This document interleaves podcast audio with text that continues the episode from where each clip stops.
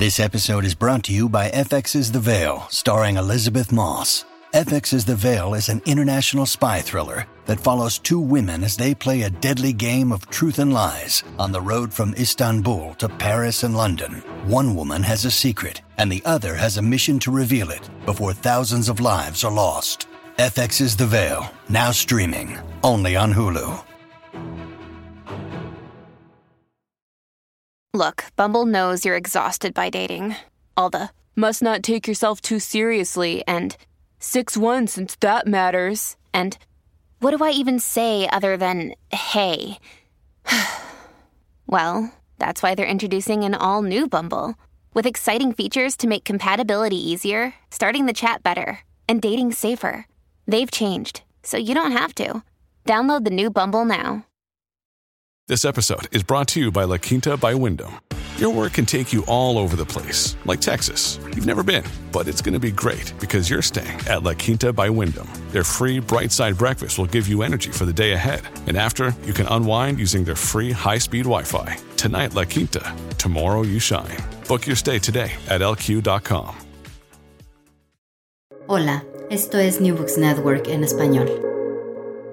Gracias por sintonizar nuevamente New Books Network en español, un podcast de The New Books Network. Soy Pamela Fuentes, anfitriona del show. Hoy hablaremos con Ana Laura de Giorgi sobre su nuevo libro Historia de un amor no correspondido, Feminismo e Izquierda en los 80, publicado por Sujetos Editores en 2020. Ana Laura de Giorgi, bienvenida al show. Muchas gracias, gracias por este, por este espacio. Ana Laura, ¿podrías hablarnos un poco acerca de ti? ¿Te podrías presentar ante la audiencia, por favor? Bueno, eh, mi nombre es Ana Laura, eh, soy uruguaya, nací en Uruguay, en una ciudad en, Maldonado, no, en la, no en la capital. Nací en la década del 80, este, o sea que recién se estaba terminando, se comenzaba a terminar eh, la dictadura en Uruguay. Eh, soy de esa generación que nació ahí en ese proceso político de, transición. Y, bueno, y mm, cursé mi, mi, educación formal en esa ciudad y luego me trasladé a la capital a, a realizar la universidad. Eh, estudié ciencia política a nivel de grado, realicé la maestría en ciencia política también y luego me fui a Argentina a hacer el doctorado en ciencias sociales y allí hice el, el, doctorado en ciencias sociales, eh, donde hice mi, mi, tesis doctoral, que luego dio lugar a este libro. Eh, viví en Montevideo 20 años, soy eh, docente, investigadora de la, de la, Universidad de la República, eh, docente full time. Y, y, bueno, y hace casi dos años me fui de la capital de nuevo y ahora estoy viviendo en un, en un pueblito de pescadores que se llama Jauregui eh, viene en contacto con la naturaleza y los perros y los gatos y las plantas. Eh, sigo trabajando en la universidad eh, y bueno, y, esta es mi vida por ahora.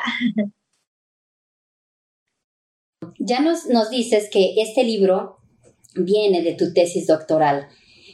pero ¿cuál es la historia? ¿Cuál fue el proceso para escribir Historia de un amor no correspondido? Bueno, fue un proceso muy largo. La tesis fue una, una, tesis que, se escribió en un proceso, un proceso largo. Eh, yo hice el doctorado en, Argentina y yo venía a estudiar la izquierda uruguaya. Eh, esa había sido mi, mi, tesis de maestría, que también había sido publicada en formato de libro, cuyo título es Las tribus de la izquierda que ahí yo trabajé con socialistas, comunistas y, tupamaros, que son tres colectivos protagonistas de la izquierda en los 60. Entonces yo era una persona que venía estudiando eh, a la izquierda, a las izquierdas, eh, y quería moverme de época, moverme hacia los 80, que era una década que estaba muy poco estudiada. Y bueno, lo que sucedió es que cuando llegué a los 80, me encontré con un montón de actores que no eran solo los actores partidarios y no solo los actores de la élite militar, que son los que se suelen estudiar mucho cuando se estudian las transiciones políticas, sino que bueno, que me encontré con el movimiento de derechos humanos, con el movimiento de las mujeres y dentro del movimiento de las mujeres con un movimiento feminista.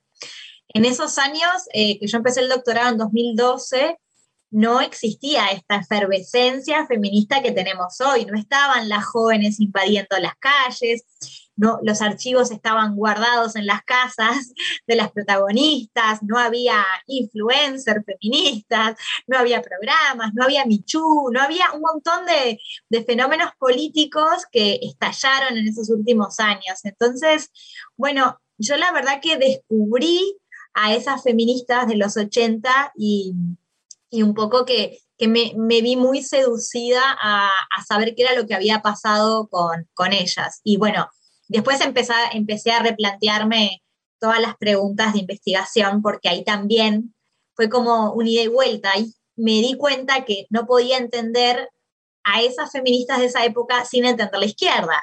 Entonces, como que volví un poco a los estudios eh, de la izquierda. Entonces, sí, ahí estuve unos cuantos años haciendo la tesis doctoral, en un enorme trabajo de archivo que tuve que hacer porque no había archivos, los archivos estaban en las casas de ellas y, también haciendo entrevistas, trabajé mucho con fuentes orales y, luego que terminé la tesis empezó el proceso de, del libro, ya de reescritura de la tesis para, para escribir un libro que, que pudiera ser este, leído por, por todas y todas, ¿no? No es un libro muy académico, es un libro que, que tuvo una muy buena recepción y que lo puede leer eh, cualquier persona relativamente interesada en el tema, pero que no es un libro académico, ¿no? Es un libro que está destinado a, un público masivo.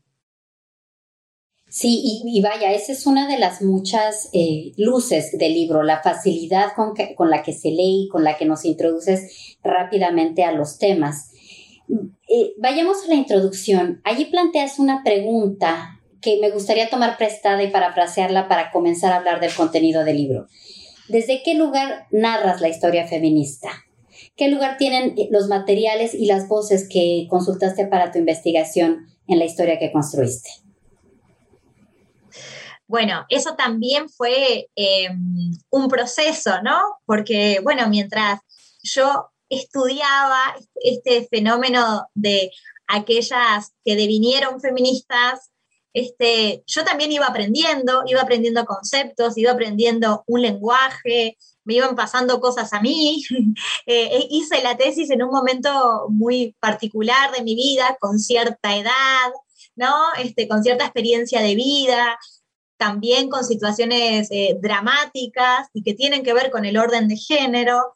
Entonces, bueno, eso también fue una interpelación muy grande, ¿no? Yo eh, eh, aprendí un montón para transmitir ese conocimiento a otras personas, pero también un conocimiento que me, que me interpeló y que me, y que me movió a mí. Entonces, esta fue una interrogante constante desde, desde qué lugar escribir y para quiénes escribir, ¿no? Y, y bueno, y esto otro que, que, tú me comentas, también lo que tiene que ver, que ver con las fuentes eh, escritas y con las fuentes orales, que cada una de esas fuentes implicaron un, desafío. Eh, me encontré con, un, con, una enorme cantidad de archivos eh, que habían estado este, guardados y protegidos y cuidados justamente para que alguien los consultara, ¿no? Y eso, eso me habló también de, bueno, de una característica de ese feminismo que yo estaba estudiando, que era un feminismo que había escrito mucho, que había dejado en el papel, ¿no? Un, feminismo que tenía una vertiente intelectual, pero no intelectual por elitista, intelectual de que trabajaba desde la palabra escrita, desde los conceptos y desde las ideas. Entonces, bueno, ahí me reconecté con un montón de conceptos e ideas que hoy en día están totalmente vigentes. Eh, entonces ahí había que hacer como un ejercicio de traducción de aquellas palabras y de aquellos conceptos a algunos nuevos conceptos de ahora y también aquellos viejos conceptos que hoy en día están vigentes. Y otro tanto me pasó con, el tema de las fuentes orales, ¿no? Cómo, cómo hablar con, con ellas. Algunas ya no están, algunas fallecieron, pero otras muchas, eh, bueno, este, están, están militando, otras no, no militan ya, pero bueno, hablar con ellas y sobre todo reconstruir lo que había sido como la experiencia concreta de vida, porque a veces cuando miramos la literatura de los movimientos sociales, tenemos estudios que nos narran grandes movimientos sociales, pero no sabemos quiénes los habitan.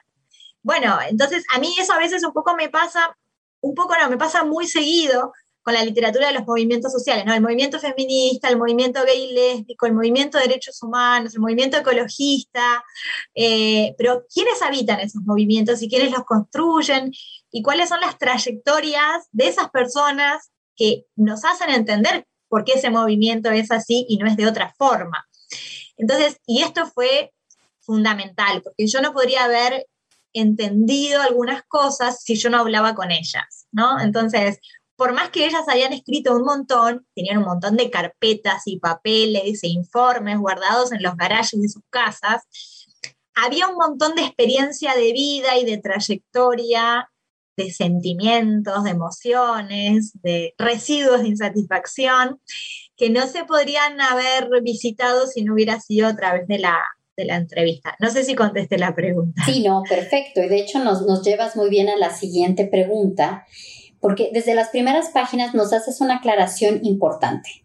Tu libro no narra la historia del movimiento de mujeres ni del feminismo en general, sino del feminismo de izquierda.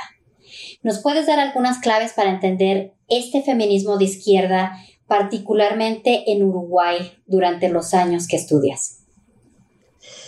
Bueno, bien. Em, primero que este concepto del feminismo de izquierda yo lo encontré como categoría nativa, ¿Qué quiere decir que ellas se nombraban a sí mismas como feministas de izquierda. Entonces, bueno, eh, este, así como yo me nombro latinoamericana o uruguaya o antirracista o lo, como yo me enuncie, esto era un lugar de enunciación. Y esto ya fue un dato, ¿no? Porque ellas estaban tan preocupadas por ese apellido, ¿no? Este, bueno, y eso tenía que ver con, con su historia y porque querían tomar distancia de otras que ellas llamarán reformistas, conservadoras, liberales. Entonces, en un primer momento fue una categoría nativa, una categoría de ese objeto, sujeto de estudio.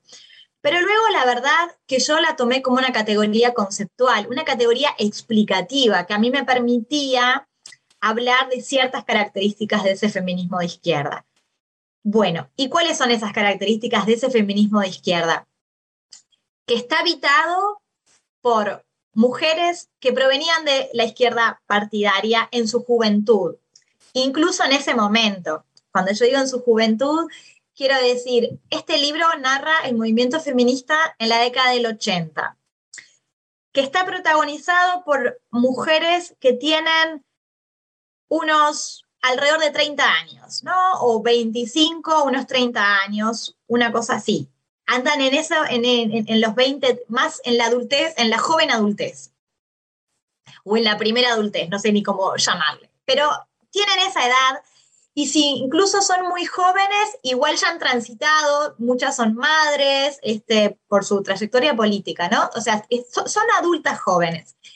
Y son las chicas jóvenes del 68, son es esa chica que tenía 18 en el 68. Este es como el prototipo, ¿no? Este, eh, y esto es muy importante. Entonces, las que, las que protagonizan ese feminismo de izquierda en los 80 son las que eran las jóvenes del 68 en el 68, ¿no? Entonces, que han tenido una trayectoria de su socialización política por el mundo de la izquierda, por ese mundo de la, de convulsionado, de la revolución, inspirado en, el mundo de la revolución, de cambio de subjetividades, de revolución política, de revolución sexual, y que esas transgresiones las hicieron dentro del, espacio de, de la izquierda. Entonces, lo primero, ¿por qué son feministas de izquierda? Porque vienen del campo de la izquierda y porque se formaron políticamente allí se, socializaron políticamente allí. Y esto va a ser fundamental para luego entender la praxis del feminismo de izquierda. ¿Por qué son feministas de izquierda además? Porque despliegan una praxis feminista que tiene que ver mucho con las prácticas de la izquierda. Yo le llamo con la cultura de la izquierda, ¿no? Este, por ejemplo, una nota que es muy característica están totalmente alejadas de la praxis de la autoconciencia, que fue una característica muy fundante del feminismo de los 70 en Estados Unidos, por ejemplo. Ellas no quieren saber nada con el pequeño grupo, con el espacio de concienciación. Ellas tienen una práctica de juntarse entre muchas, una práctica que, en el lenguaje de la izquierda se llama de ampliar la base o de política de masas, ¿no? De grandes talleres y de grandes movilizaciones. Tienen temor a esto de juntarse entre pocas, lo consideran una actitud pequeño burguesa, elitista, todo esto entre comillas, ¿no? No puedo hacer las comillas en la radio, pero imagínense las comillas. Eh, ellas eh, toman distancia de la práctica de la autoconciencia, que era una característica del feminismo estadounidense. Entonces tienen una práctica de ampliar la base, de hacer talleres, pero también en estos talleres eh, hay, una, hay algo que, bueno, que es muy tradicional y también es parte de la cultura de la izquierda, donde hay unas que le enseñan a otras, hay unas que transmiten los conceptos a otras. No es un círculo horizontal donde están todas sentadas en ronda, en el piso, ¿no? Este, donde afloran las emociones, sino algunas traen algunos conceptos e iluminan, ilustran a otras y hacen esa, ese trabajo de pedagogía feminista y ese trabajo de de, bueno, de generar conciencia. Entonces, su práctica, y su práctica está orientada al Estado y está orientada a los partidos, ¿no? A los grandes cambios. Entonces, su práctica también tiene que ver con una práctica que se parece mucho a la práctica de, la cultura de la izquierda, de las distintas izquierdas, pero en fin, de la, izquierda, eh, para hacer un gran trazo. Y el, último concepto o dimensión de este feminismo de izquierda es la interpretación que ellas hacen de la opresión de género. Es una interpretación que en términos muy amplios podemos decir en clave marxista. Entienden la, la opresión de las mujeres a través de un fenómeno que es el fenómeno del trabajo. Leen la opresión de las mujeres a través del fenómeno del trabajo, ¿no? Y acá aparecen estos conceptos de esa época como el del trabajo invisible o el, de la división sexual del trabajo. La verdad que la palabra patriarcado aparece poco.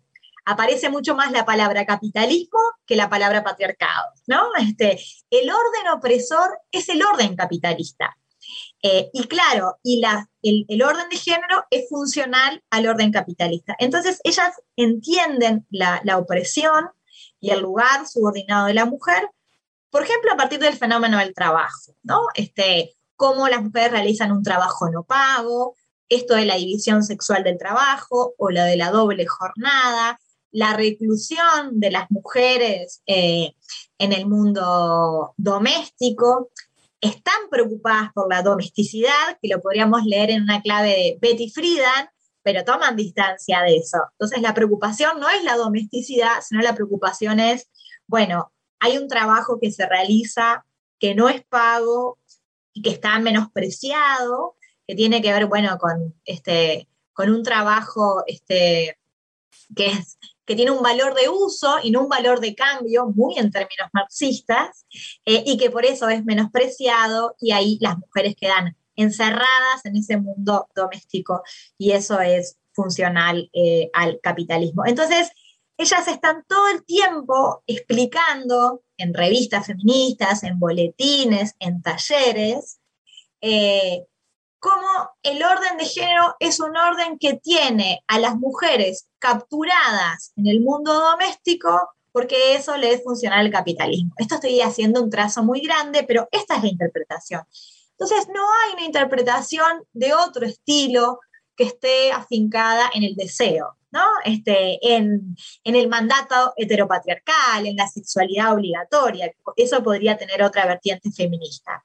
Así que por eso son feministas de, izquierda, por sus trayectorias, por su praxis y por las ideas que, predican y que, divulgan y, bueno, y que elaboran también, Hablando de estas ideas, en el, en el primer capítulo presentas a la mujer nueva a través de diferentes anécdotas, muy entrañables todas las anécdotas que nos presentas, nos dan mucho en qué pensar.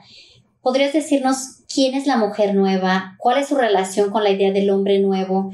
Y cómo algunas de las anécdotas marcan rupturas o quizá continuidades, ya tú nos dirás, con generaciones anteriores. Sí.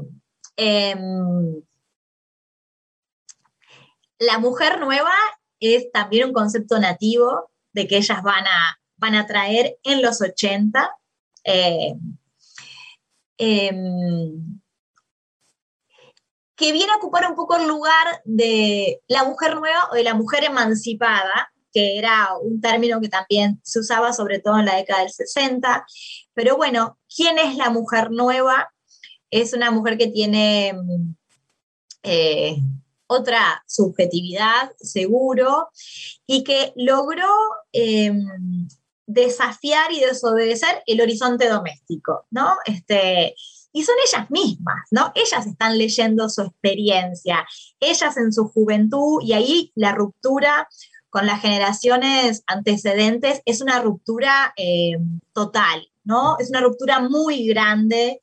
Em, son ellas las que acceden a la universidad o a veces incluso a la educación secundaria, son ellas las que no vuelven a dormir a la casa, las que eh, eh, dejan de obedecer el mandato virginal, las que se casan, las que no se casan más por la iglesia, o si se casan por la iglesia se casan de minifalda, ellas cometen un montón de desobediencias al orden de género. Y en ese sentido, su objetivo es no ser como sus mamás o sus abuelas. Esto es como súper interesante porque hoy en día estamos en otro proceso del feminismo, ¿no?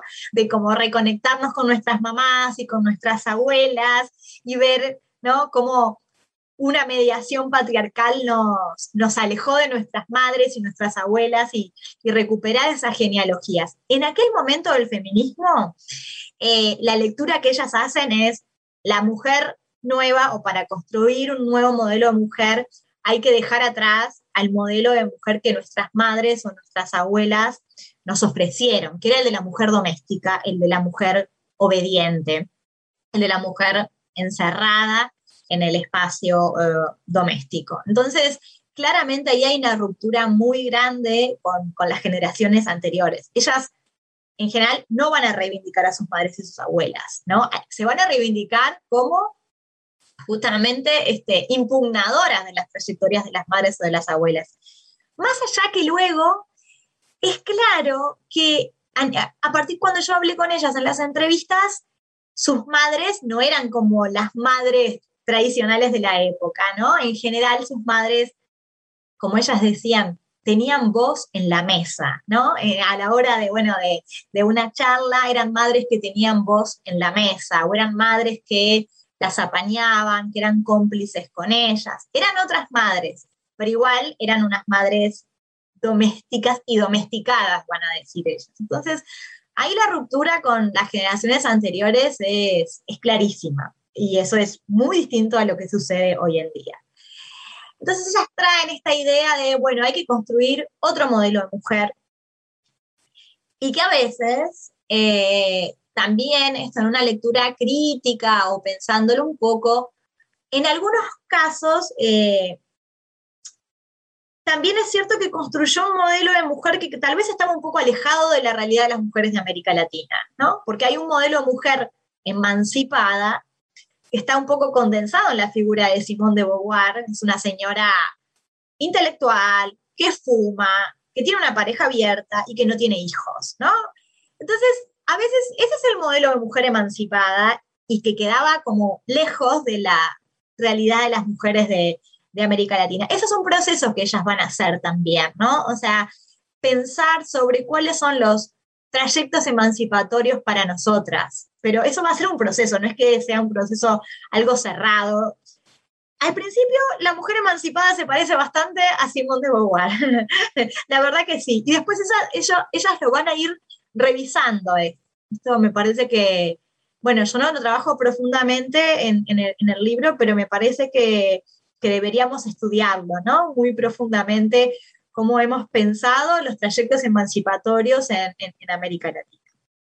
Entonces, pero sí hay una ruptura con sus antecesoras. Y luego el nuevo hombre nuevo, ¿no? Este, acá viene lo del feminismo de izquierda. Eh, y, bueno, y también es pensar a las izquierdas o a los proyectos revolucionarios como, como posibilitadores de construir otra subjetividad también, de otras relaciones interpersonales. Ya sabemos que eso no se cumplió y, conocemos la misoginia de los colectivos de izquierda, la homofobia, la transfobia, ¿no? E, eso creo que yo siempre digo esto, todos vimos esa película Fresa y Chocolate, ¿no? Eh, y sabemos lo que fue la promesa incumplida de la Revolución Cubana en este registro, ¿no? Como para ponerlo como, como un ejemplo. No sé si los oyentes, las oyentes saben cuál es esta película, pero si no la saben, la pueden ver, Fresa y Chocolate, que habla justamente de la homofobia este, en, en, en Cuba.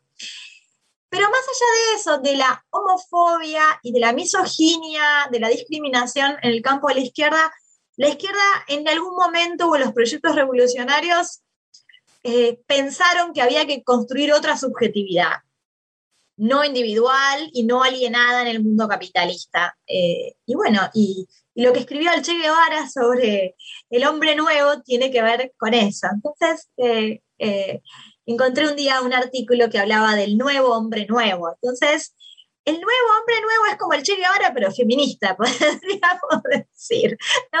Es un nuevo, nuevo, nuevo hombre nuevo. Y ellas, hay, hay un texto que a mí me divierte mucho porque citan un estudio de una socióloga, entonces le preguntan, bueno, ¿cómo es el nuevo hombre nuevo? Entonces hay una descripción que es muy estereotipada, pero que también habla de las preocupaciones de la época. Dice, bueno, el nuevo hombre nuevo es un hombre sensible, que lava los platos y cambia los pañales al bebé.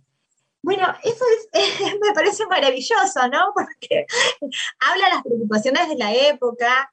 Eh, realmente eh, a mí me llamó mucho la atención la cantidad de veces que aparecía la preocupación por lavar los platos, la losa, ¿no? No sé cómo, este, cómo, cómo lo decimos. Acá se dice lavar los platos, ¿no? ¿Qué tiene que ver con esto de la distribución de las tareas domésticas y de la división sexual del trabajo? Entonces, ¿qué es el nuevo hombre nuevo? El nuevo hombre nuevo es aquel que cambia los pañales al bebé y, que se hace cargo del trabajo no pago, del trabajo no, no, no, no remunerado. Entonces, ellas están pensando en ese sentido un mundo emancipado, un mundo feminista, un mundo igualitario con los compañeros políticos. Porque si no, no depositan ninguna expectativa en el nuevo hombre nuevo. Si no, nos vamos a vivir entre mujeres porque el nuevo hombre nuevo es una utopía este, inalcanzable. Esto me parece que es importante porque en la época habrá tanto antifeminista, antifeminismo y ellas serán tan este, despreciadas y burladas y ironizadas. Eh, es tan grande la burla que ellas van a sufrir eh, que bueno, que yo insisto en el libro en decir y en mostrar lo colaboradoras que eran ellas, que seguían confiando en la posibilidad de construir nuevas subjetividades y en un feminismo con los compañeros, en un feminismo con los varones. Eh, son muy solidarias. Están lejos de ser feministas radicales cuando se las llamaba radicales como un agravio, ¿no?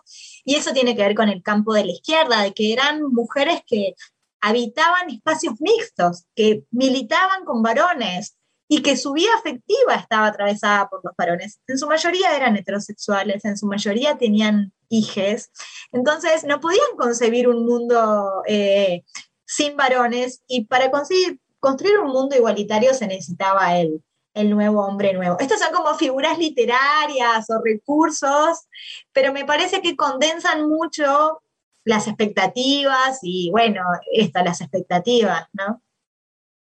Your brain needs support, and new Ollie Brainy Chews are a delightful way to take care of your cognitive health. Made with scientifically backed ingredients like Thai ginger, L-theanine, and caffeine, Brainy Chews support healthy brain function and help you find your focus, stay chill, or get energized. Be kind to your mind and get these nootropic chews at ollie.com. That's O L L Y.com. These statements have not been evaluated by the Food and Drug Administration. This product is not intended to diagnose, treat, cure, or prevent any disease. This episode is brought to you by Shopify. Whether you're selling a little or a lot, Shopify helps you do your thing, however you cha-ching. From the launch your online shop stage, all the way to the we just hit a million orders stage. No matter what stage you're in, Shopify's there to help you grow. Sign up for a $1 per month trial period at shopify.com slash special offer, all lowercase. That's shopify.com slash special offer. Sí, no, completamente de acuerdo. Eh, y vaya, tu libro nos pone en contacto con diferentes experiencias de mujeres. Hablemos de la llegada del terrorismo de Estado y cómo estas circunstancias políticas trastocan eh, la, vida de muchas de, las mujeres que están en tu libro. Eh, nos comentas que hay diferentes situaciones en las que se enfrentan con un yo mujer o lo descubren, eh, desde el exilio, en prisión o en el incilio. ¿Nos puedes hablar de estos descubrimientos y de estas relaciones de poder que se cuestionan en estas circunstancias? Sí, em, son distintas, pero todas tienen un, conector común, ¿no? Eh, volvamos a la, a la chica del 68, a la que está ocupando la universidad, la que está ocupando la calle, la que está en las movilizaciones, la que se está manifestando, o, incluso la que está aprendiendo a manejar un arma, ¿no? Porque la chica del 68 eh, habita izquierda legal y habita izquierda armada, ¿no? Eh, hay, distintas eh, trayectorias. Em, pero bueno, más allá de los distintos colectivos que habiten, son chicas emancipadas, ¿no? Este, que no volvieron a dormir a la casa, Entonces tienen mucha fuerza eh, eh, y, no quieren volver a la casa, no vuelven a dormir y no quieren ese horizonte doméstico que tuvieron sus madres y sus, y sus abuelas. Y lo que sucede es que viene el golpe de Estado, viene eh, una dictadura con unos niveles de terrorismo muy grandes, de violencia, y por esto del régimen del terror, y es un régimen de dictadura que no solo viene a cancelar una revolución política, sino también una revolución en el orden de género. Y, el disciplinamiento a nivel del orden de género va a ser un disciplinamiento muy fuerte. Eh, en cualquiera de las tres experiencias, yo trabajo eh, la cárcel, la prisión, el exilio y el incilio. El incilio es ese proceso de estar encerrada dentro del propio país, ¿no? Eh, encerrada en una vida doméstica. Eh, es decir, ir a trabajar o estudiar, a veces una carrera en una universidad intervenida, ¿no? Intervenida por los militares, pero por supuesto con cero posibilidad de, militancia o de, de, acción política, una vida muy rutinaria. Cualquiera de las tres experiencias, tanto el exilio, el incilio como la cárcel, de una u otra manera ellas son devueltas al mundo doméstico, ¿no? Son sacadas de la calle y devueltas al mundo doméstico. Por supuesto que eh, la experiencia más terrible es la del terrorismo, la de la cárcel, ¿no? La, peripecia carcelaria. Eh, las mujeres fueron brutalmente este, tratadas, torturadas, la mayoría sufrieron violencia sexual y durante todo su periodo de peripecia carcelaria que en general fue muy largo. Este, acá la dictadura duró mucho tiempo y hubo eh, mujeres que estuvieron 13 años presas. Y en esa época implica que transitaron toda su juventud, ¿no? Este, con esa edad. Pensamos que si, si, son presas a los 18, 19 años, este, o 20 años, ¿no? pasan sus años de juventud adentro de la cárcel. Hay algunas que serán mayores, pero la mayoría no, la mayoría son muy jóvenes.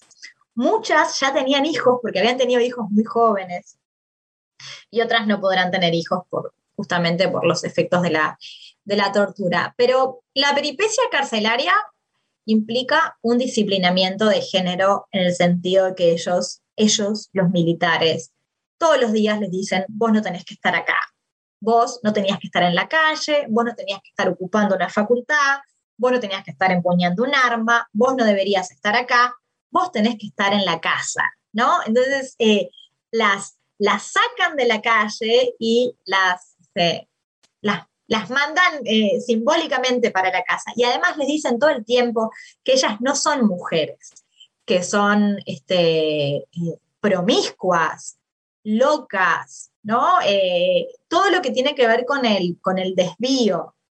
Entonces, eh, y, de alguna manera, eh, para sobrevivir, esto es lo, lo, macabro, lo perverso, para sobrevivir en la cárcel, para asegurar la sobrevivencia, hay que tratar de ser una mujer normal, pongo entre comillas, ¿no? Este, no hacer un alegato de la promiscuidad o de la infidelidad o de la no maternidad. No, no es momento, eso era el momento del 68, es decir, no quiero tener hijos o no quiero tener una relación, no se decía relación cerrada como se dice ahora, pero bueno, el mandato monogámico, eh, para ese tipo de impugnaciones al orden de género, eh, no es momento porque eh, el castigo era enorme. ¿no? El castigo era enorme dentro de la cárcel.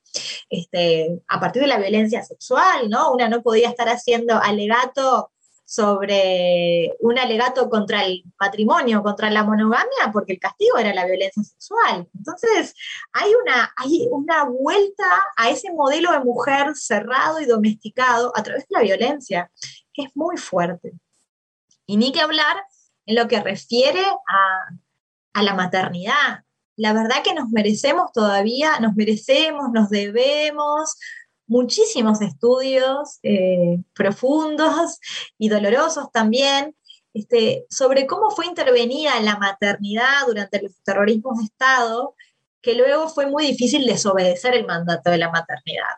Esto es complejo, pero eh, bueno, eh, bebés secuestrados, madres que tenían bebés y que no podían verlos porque les cancelaban las visitas, mujeres que no pudieron tener hijos porque eh, fueron este, forzosamente esterilizadas por la tortura o porque se les pasó el periodo reproductivo también, ¿no? Este, la cantidad de mujeres que dejaron de menstruar durante la peripecia carcelaria.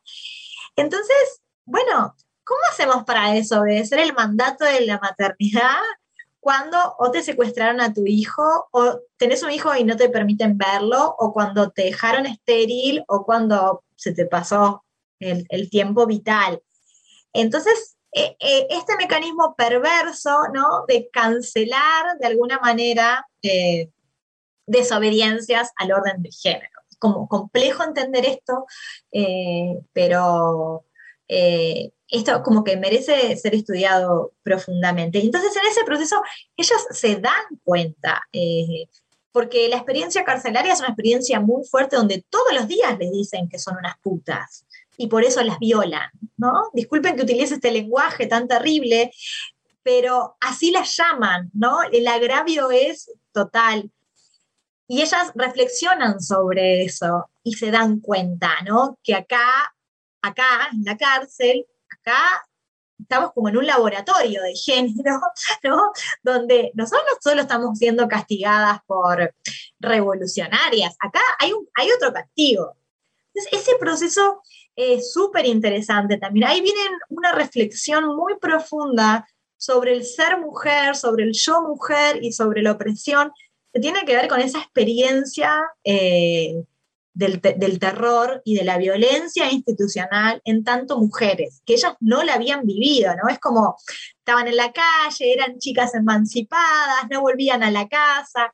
Por supuesto que habían tenido algún que otro disciplinamiento, pero no como esa experiencia extrema disciplinadora de género. Esto es la clave, que ellas lo sufren en carne propia y ahí se dan cuenta que, hay un orden de género, ¿no? Este, es como ese devenir feminista en un proceso muy dramático, que a veces devenimos feministas a través de la tragedia, a veces a través de otras cosas, pero a veces a través de la tragedia. Bueno, ellas devienen, las que están en la cárcel, algunas devienen feministas a través de esa experiencia eh, muy, muy trágica. Y bueno, me queda el exilio y el exilio todavía debe estar agotado. sí, si quieres, eh, nos enfocamos un poco en el exilio porque quizá la pregunta que viene se pueda atar al, exilio, entonces podemos conectar allí si quieres. Ahí va.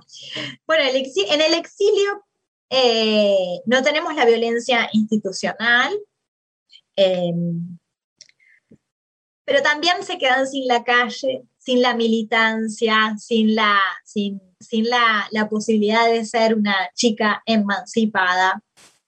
Y en general la mayoría tienen hijos, entonces se van al exilio con sus hijos. Y son las que se hacen cargo de las tareas, son las que se hacen cargo de aprender y enseñar el idioma nativo del país de acogida, de buscar escuela, de buscar el sistema de salud, de buscar trabajo, de buscar vivienda, eh, mientras los compañeros políticos están militando en el comité del exilio. Entonces, bueno, ahí ellas, como ellas dicen, ¿no? Los compañeros nos sacaron de la cocina para llevarnos a la revolución y luego nos devolvieron a la cocina. Dicen así, en estos términos, y creo que no hay, no hay más que explicar porque es muy gráfico, ¿no? Entonces, una vez que había pasado el momento revolucionario, ese momento de excepción, de que se iba a construir un mundo nuevo y hay una rutina de resistencia, como lo que sucede en el exilio, ellas son absorbidas por las tareas, ¿no? por las tareas de cuidado y las tareas de sobrevivencia, además, y, las tareas emocionales, ¿no? porque lo que implica el exilio, el desarraigo y sobre todo eh, el exilio, el desarraigo y, y administrar la culpa, ¿no? Las personas que van al exilio son las personas que sobreviven, mientras hay otras que están en la cárcel o hay otras que fallecieron. Entonces, el exilio, el exilio político es muy duro. No solo hay que administrar el desarraigo, sino hay que administrar la culpa por la sobrevivencia. Y además hay que aprender francés y buscar un lugar donde vivir y, un trabajo y y una, y una, y una mm, trayectoria incluso profesional este, alejada de aquellas chicas del 68, de lo que podía ser, ¿no? Muchas mujeres van a, van a limpiar eh, casas, ¿no? Van a tener trabajos domésticos. Este, estamos hablando que en general pertenecían a la clase media, ¿no? Ilustrada, eran universitarias. Hay un montón de cosas que a ellas les pasan eh, y que se dan cuenta bueno, ¿y qué pasó? ¿no? ¿Qué pasó acá? Que este, estamos como nuestras madres. Hicimos todo ese viaje y ahora me parezco mucho a mi mamá. Lo que hago es hacer las tareas que hace mi mamá y que hace mi abuela. ¿Y qué pasó con esta izquierda que me dijo que íbamos a construir un mundo igualitario y ahora que no estamos en la revolución, parece que hago lo mismo que hacía mi abuela, ¿no? Y ahí viene un proceso de reflexión que tiene que ver con, las tareas, sobre todo las tareas de, cuidado, y bueno, y esto, las tareas de cuidado emocional también. Por supuesto que eh, acompañadas de un movimiento feminista que está, que está en la calle, pero al menos las uruguayas, las uruguayas miran, escuchan al movimiento feminista que está en la vuelta de ese país de acogida, pero no van a las marchas en general, ¿no? Eh, las que están en Europa, por ejemplo, las que están en Francia, las que están en Suecia, ¿no? Francia y Suecia fueron dos países de acogida muy importantes. Este, eh, entonces ellas van, van a la vereda y ven pasar la marcha, sí las miran, hay una curiosidad, pero no bajan a la calle y no cantan los cánticos. Se los acuerdan, me los cantaron a mí, pero no se animaban a cantarlos. Entonces están ahí, están cerquita.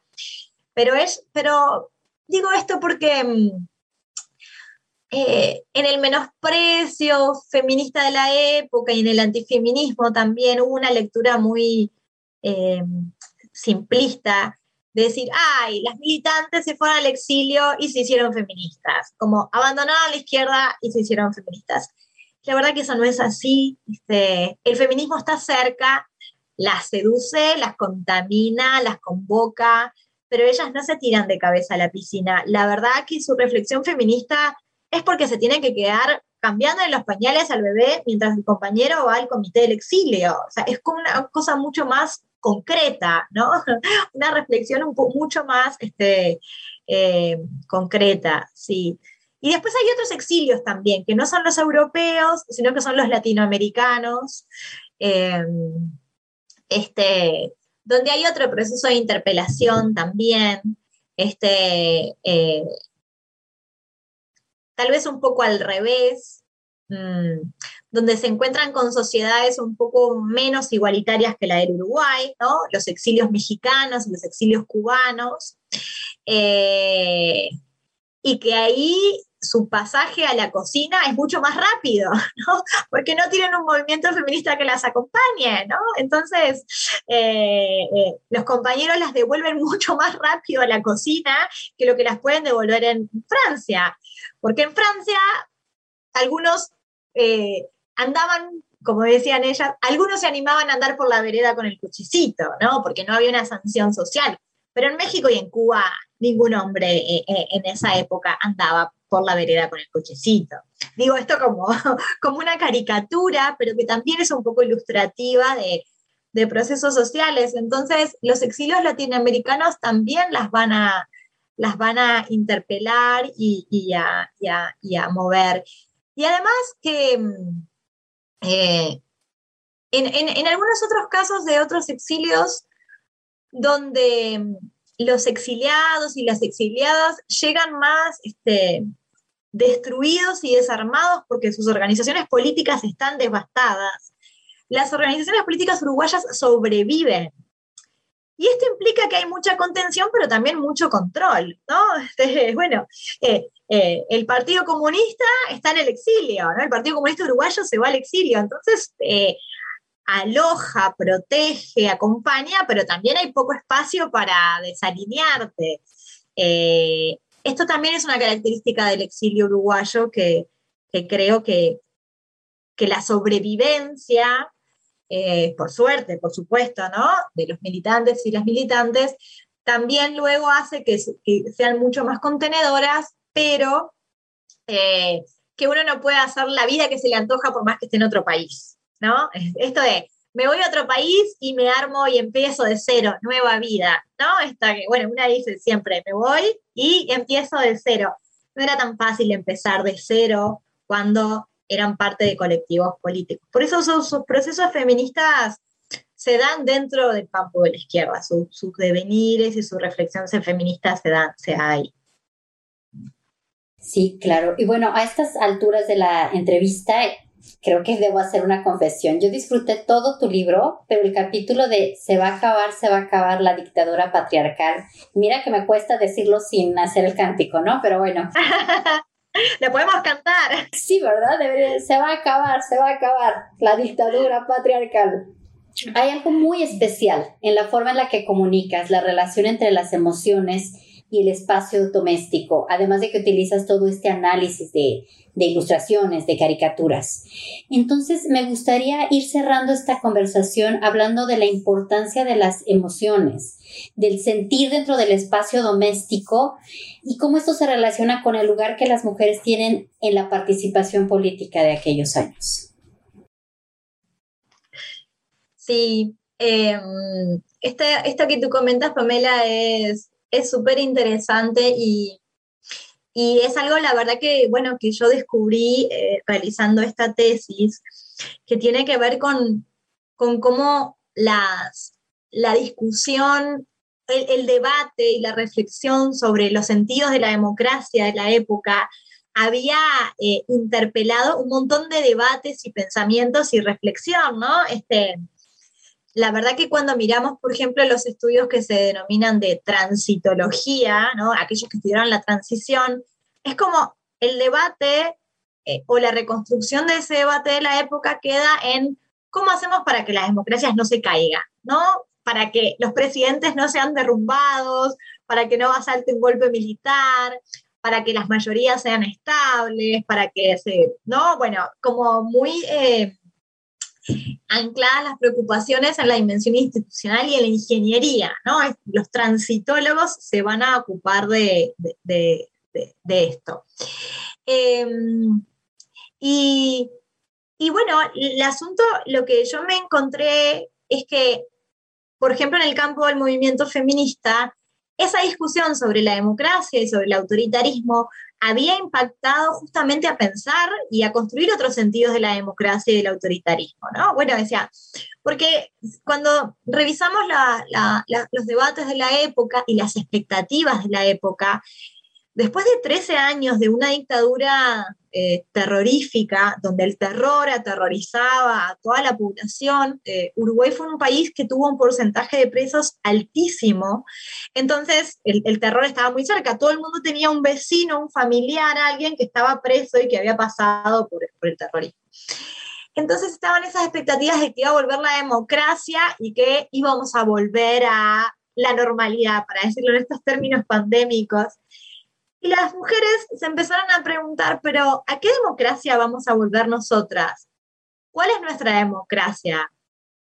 Y acá viene la lectura de, si nosotras siempre hemos vivido en una dictadura, y esto me parece maravilloso, ¿no? Nominar como un espacio dictatorial al espacio doméstico. Entonces, no es verdad que importamos el feminismo desde el norte. Esto es una, una, lo que ellas hicieron fue una reflexión súper anclada en esas condiciones locales y en esa discusión.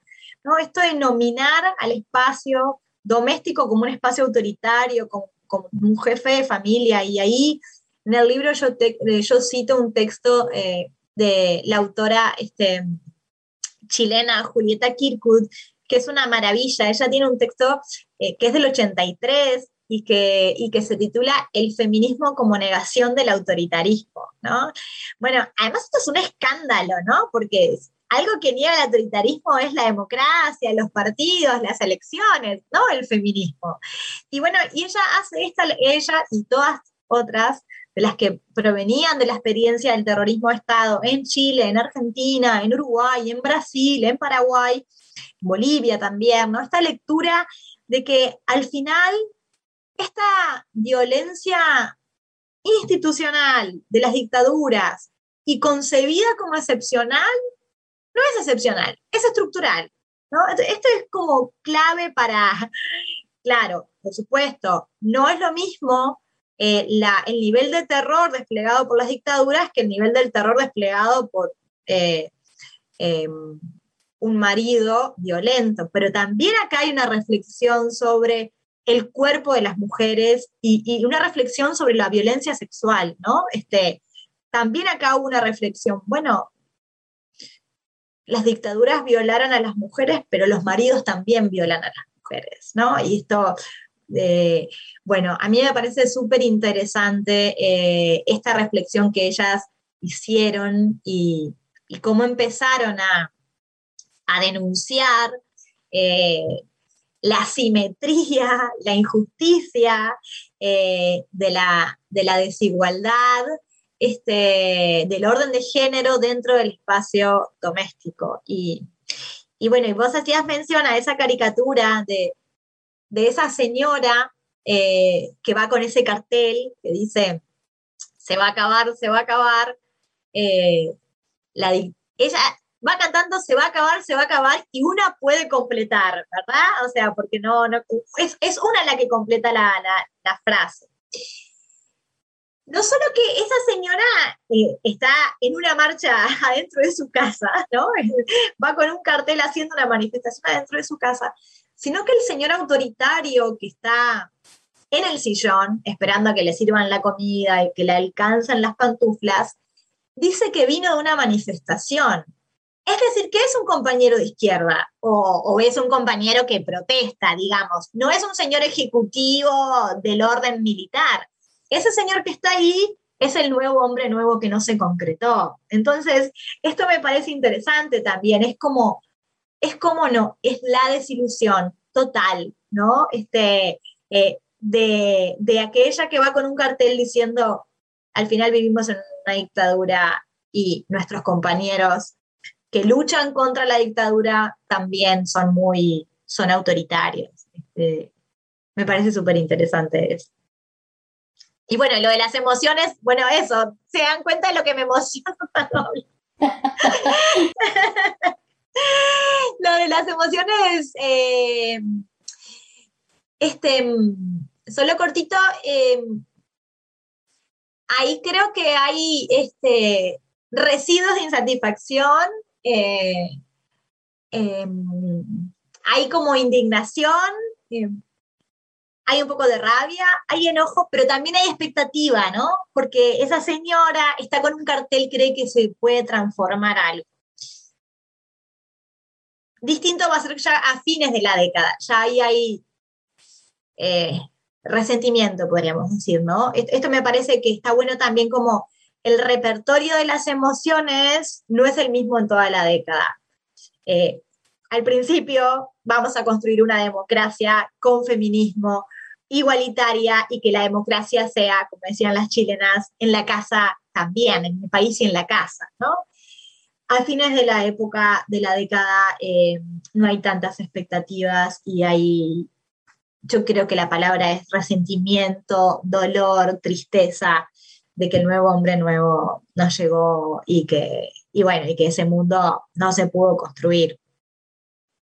Y justo otra de las virtudes de tu libro son los matices. Ahora ya no nos alcanza el tiempo para hablar de muchos de los temas que se quedan en el tintero, así que me queda invitar a la audiencia a acercarse al libro que escribiste, porque entre las preguntas que se quedan allí pendientes es si fue feliz o infeliz el matrimonio entre el feminismo y la izquierda, así que les invito a que se acerquen al libro de Ana Laura. Y bueno, eh, agradecerte por compartir tu tiempo y tu conocimiento con nosotros. Eh, antes de despedirnos, me gustaría preguntarte en qué nuevos proyectos estás trabajando, qué es lo que estás haciendo ahora. Bueno, muchas gracias este, por este espacio, Pamela. Em, bueno, en estos momentos eh, estoy justamente en, mi año sabático y, y estoy tratando de trabajar el feminismo latinoamericano desde eh, autoras que no son solo desde el mundo de la academia, ¿no? Son las pensadoras feministas latinoamericanas. Bueno, yo pensaba hacer un gran trabajo de campo eh, y viajar y consultar archivos y hacer entrevistas y eso no pudo ser con la pandemia. Entonces estoy un poco bastante trancada aquí, pero de todas maneras, eh, mi preocupación, que espero poder continuarla en los años subsiguientes, tiene que ver con reconstruir esta idea del pensamiento feminista propio, ¿no? Desde las condiciones locales. Esto que hice para Uruguay, de, ver cómo la experiencia de la dictadura o la experiencia de la movilización de la democracia había, no solo había impactado, sino que es imprescindible para entender ese proceso feminista, bueno, entender eso este, para el resto de los, de los países desde, desde aquellas que fueron desde que fueron protagonistas, ¿no? Entonces, bueno, estoy tratando de, trabajar en eso, en el pensamiento feminista latinoamericano, te llamo yo. Es un proyecto no solo interesante, sino muy necesario, me lo parece. Entonces, aquí estará el espacio abierto cuando quieras compartirlo con, con la escucha de este podcast. Muchas gracias por estar en este episodio. Disfruté muchísimo nuestra conversación. Muchas gracias a ustedes. Y gracias a, quien esté allá afuera escuchando eh, este podcast sobre el libro Historia de un amor no correspondido, Feminismo a Izquierda en los 80. Hasta la próxima. Gracias por escuchar New Books Network en español.